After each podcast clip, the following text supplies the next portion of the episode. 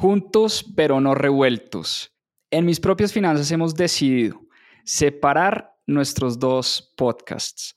Por un lado, tendrás todo lo que se refiere a educación financiera, el reto de la semana, la lectura del newsletter y economía en desorden. Pero queremos hacer un podcast exclusivo para hablar sobre libros. Tendrás los casi 100 episodios que ya hemos hecho de Club de Lectura en mis propias finanzas y todo lo que hemos aprendido a través de la lectura y además seguiremos subiendo nuestros episodios del club de lectura que hacemos los domingos. Te voy a dejar en la descripción de este episodio el link del nuevo podcast más 2.7 Club de Lectura. Espero te guste. Hola, somos Carolina y Juan Pablo, cofundadores de Mis Propias Finanzas. Una iniciativa de educación financiera para todos. No crean que la vida es buscar un puesto. Además, un solo ingreso no asegura el presupuesto. Recuerda esto, memoriza el texto. Libertad financiera sin ningún pretexto. ¿Qué aprenderemos aquí? Yo no necesito el banco, ellos necesitan de mí. Mis propias finanzas es así, educación financiera y buena vida para ti. Bueno, y vamos a hablar de un tema fundamental y muy chévere y es cómo manejar las cuentas en pareja y sobre todo las estrategias que nos han ayudado a Caro y a mí a manejar las finanzas de la familia. Hay una cifra muy triste y preocupante y es que el 40% de los divorcios se dan por temas de dinero. Yo tengo muchas amigas que le esconden los gastos al esposo y esto eventualmente termina generando muchas peleas, discusiones y eventualmente divorcios. Entonces, quiero contarles un poco cómo Juanpa y yo hemos manejado esto desde que nos casamos. Nosotros llegamos de la maestría, no ahorrábamos un solo peso, la verdad, ni siquiera se nos ocurría eh, ahorrar. Nosotros llegamos y yo era la que estaba trabajando, Juanpa dio el salto al vacío y empezó a emprender. Y nuestro sueldo, pues mi sueldo no alcanzaba para em, destinar un porcentaje al ahorro. Em, a medida que Juanpa fue leyendo muchos libros, fue estudiando el tema, me empezó a decir, oye, tenemos que empezar a invertir, tenemos que empezar a ahorrar para poder invertir. Y ahí dijimos, listo, así sea un porcentaje muy chiquito de los ingresos, tratemos de generar el hábito de ahorrar mes a mes.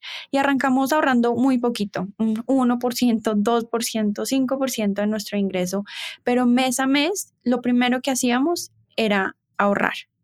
Ya después, cuando empezamos a coger el hábito, empezamos a generar más ingresos, logramos subir ese porcentaje y eso es lo que nosotros en este momento hacemos y tratamos de compartir con ustedes. Ese hábito de ahorrar constantemente. Éramos muy malos, la verdad, éramos muy flojos para manejar las finanzas de la casa. No teníamos buenas estrategias, no sabíamos, aprendimos dándonos contra las paredes aprendimos cuando vimos las finanzas abogadas, pues nos dimos cuenta que algo teníamos que hacer. Fue cuando empezamos a diseñar planes y estrategias de ingresos y cuando empezamos a, a revisar pues cómo realmente estábamos manejando las finanzas de la casa. Y ahí se empezó a convertir como en un trabajo en equipo muy chévere. Y por eso hoy les queremos hablar de cinco estrategias que nos han funcionado a nosotros muy bien para manejar las finanzas de la familia como les digo, éramos muy flojos, éramos supremamente malos, esto nadie nos lo había enseñado antes, nunca lo habíamos aprendido, pero nos dimos cuenta que era un tema fundamental, era un tema supremamente importante y más en un momento cuando pues las finanzas estaban complicadas, vivíamos de un solo ingreso, yo había dado el salto al emprendimiento y pues queríamos también empezar a formar una familia y tener hijos, entonces empezamos como a pensar, ok, cómo es que tenemos que organizar las finanzas de la casa y cómo manejar las finanzas en pareja. Cinco cosas. La primera, y creo yo es la más importante, la transparencia. Uno no puede andar escondiéndole a la pareja cuánto gana, cuánto gasta, cuánto tiene. Eso eventualmente se termina sabiendo. Como dice el dicho, más rápido cae un mentiroso que un cojo y por eso es fundamental ser muy honestos y sentarse a dar esa discusión, sentarse a dar esa charla y decir, ok, ¿cuánto te estás ganando? ¿Cuánto te estás gastando? ¿Cuánto tienes? ¿Cuál es tu patrimonio? ¿Qué, traes eh, anteriormente a este matrimonio y, qué podemos construir juntos? Eh, porque eso es bien importante. La transparencia y la comunicación para nosotros fue el pilar fundamental sobre el que basamos esta idea de manejar las cuentas en pareja. Lo segundo, ponernos metas claras como familia, ponernos una meta, por ejemplo, de ingresos, cuánto queríamos ganar, una meta de patrimonio, qué patrimonio queríamos tener, una meta de sueños, cuáles eran nuestros sueños, a dónde queríamos viajar, a qué universidad queríamos que fueran nuestros hijos, como ponerle cifras a todas esas cosas, porque en ese momento nos dimos cuenta lo lejos que estábamos realmente de llegar allá. Pero eso no importa, no importa eh, que uno esté muy lejos de esa meta, eso tal vez es lo de menos. Lo importante es tener claro uno para dónde va.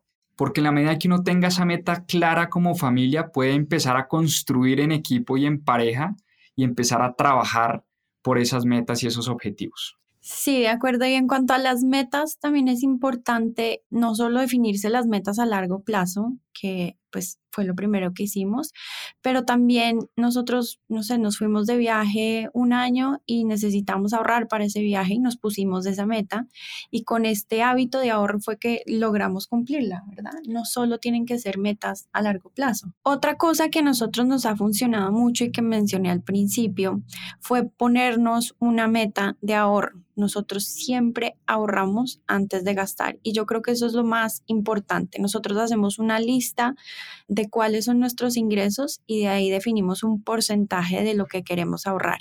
Y en este momento, em, en este momento de nuestra vida que estamos buscando es crecer un patrimonio, nos ponemos una meta de ahorro agresiva también. Claramente esto depende de, la situación. No ahorrábamos nada, ¿no? No, nada, cero. Claramente esto depende de la situación en la que uno esté, los hijos, la disciplina, pero lo importante es tener esta meta y cumplirla y crear este hábito. Es muy fácil que los gastos consuman todo lo que a uno le queda, ¿verdad? O sea, es muy fácil gastarse la plata. No, pues lo que es, difícil, no hay nada más fácil que gastarse la platica, eso sí, pues... Lo que es difícil es ahorrar y gastar después. Por eso lo primero que hacemos cada mes es definir esta meta de ahorro y cumplirla y hacerle seguimiento para poderla cumplir todos los meses. Échenle una revisada al capítulo de ahorro porque ahí hablamos exactamente cómo lo hacemos y cómo realmente jugamos contra la psicología humana de, de estar gastando todo el tiempo y cómo hemos logrado vencer un poquito esa psicología humana. Lo cuarto que nos ha funcionado bastante es que los dos estamos activamente buscando inversiones. Juan pasa el experto en finca raíz y él es el que trae todas esas oportunidades de inversión a la familia, pero yo constantemente estoy buscando también otras oportunidades con otros activos financieros. Y es importante que los dos estemos en este bus de buscar oportunidades de inversión, no solo delegarlo a una persona. Porque ¿qué pasa? Si algo sale mal, si una inversión no se da, la otra persona puede terminar echándole la culpa a la, a la persona que está entre comillas, responsable de las inversiones. Sí, este es un error grande porque muchas veces en las familias lo que pasa es, ah, como mi esposo estudió economía, entonces usted maneje la plata de la casa, o como mi esposa trabaja en un banco, entonces encárgate tú de, de las finanzas de la casa. Y yo creo que los dos realmente tienen o tenemos que, que, encargarnos de las inversiones y de lo que pasa con las finanzas de la familia. Es un trabajo en equipo, sin duda. Por último, hay que respetar los gastos de cada uno. Cada uno tiene gustos diferentes y hay que respetarlos y por eso nosotros tratamos de dejar un porcentaje siempre mensual para estos gastos. Si finalmente no nos lo gastamos, lo metemos dentro de nuestra bolsa de ahorro. Pero sí es importante que definan cuánto se va a ir para estos gastos personales. No hay nada más harto que le estén cuestionando a uno por qué se gastó esto, por qué salió a comer, por qué se fue con sus amigos, por qué viajó, por qué hizo esto y por qué hizo lo otro. Yo creo que eso es de las cosas que más generan roces eh, en las familias y en las parejas. Por eso, por supuesto, no hay que gastarse la plata de los sueños y la plata de las metas y la plata de los ahorros. Pero una vez uno garantiza eso, pues ya que cada uno tenga para gastar en lo que se le dé la gana, en lo que quiera gastar. Realmente eh, yo creo que ahí está como eh, gran parte de la felicidad financiera de, de, una pareja y de una familia, ¿no? Poder gastar en lo que quieras sin necesidad de darle explicaciones a la otra persona. Siempre y cuando esté como acordado entre los dos y haya una meta y esté el tema del ahorro y la inversión primero. Claro, sin poner en riesgo y sin poner en peligro, por supuesto, las metas de ahorro y las demás cosas. Entonces es importantísimo tener en cuenta estas cinco estrategias a nosotros nos han servido mucho. Realmente al principio éramos un total desorden, un total fracaso para manejar las finanzas de la familia. Poco a poco fuimos aprendiendo y entendiendo la importancia que esto iba a tener para nuestro futuro, más ahora que tenemos dos hijos para los que tienen hijos saben que eso financieramente es un pasivo enorme. Eh, los hijos valen mucho dinero, eh, mantenerlos vale mucho, cuidarlos vale mucho, educarlos vale mucho y por eso si uno no tiene en cuenta los gasticos pequeños, si uno no tiene las metas, si uno no ahorra, pues va a poner en riesgo la salud financiera de la familia. De eso se trata, de trabajar en equipo, de manejar las cuentas en equipo, de ser transparentes y de tener unas finanzas sanas. Yo creo que eso es lo mejor, es el mejor legado que le podemos dejar a nuestros hijos, a seguir aprendiendo. Los invitamos a que nos sigan en nuestras redes sociales. Estamos en Instagram como arroba mis propias finanzas. Tenemos Facebook, YouTube, TikTok y además los invitamos a que nos visiten en nuestra página web www.mispropiasfinanzas.com donde podrán encontrar más información sobre finanzas personales e inversiones.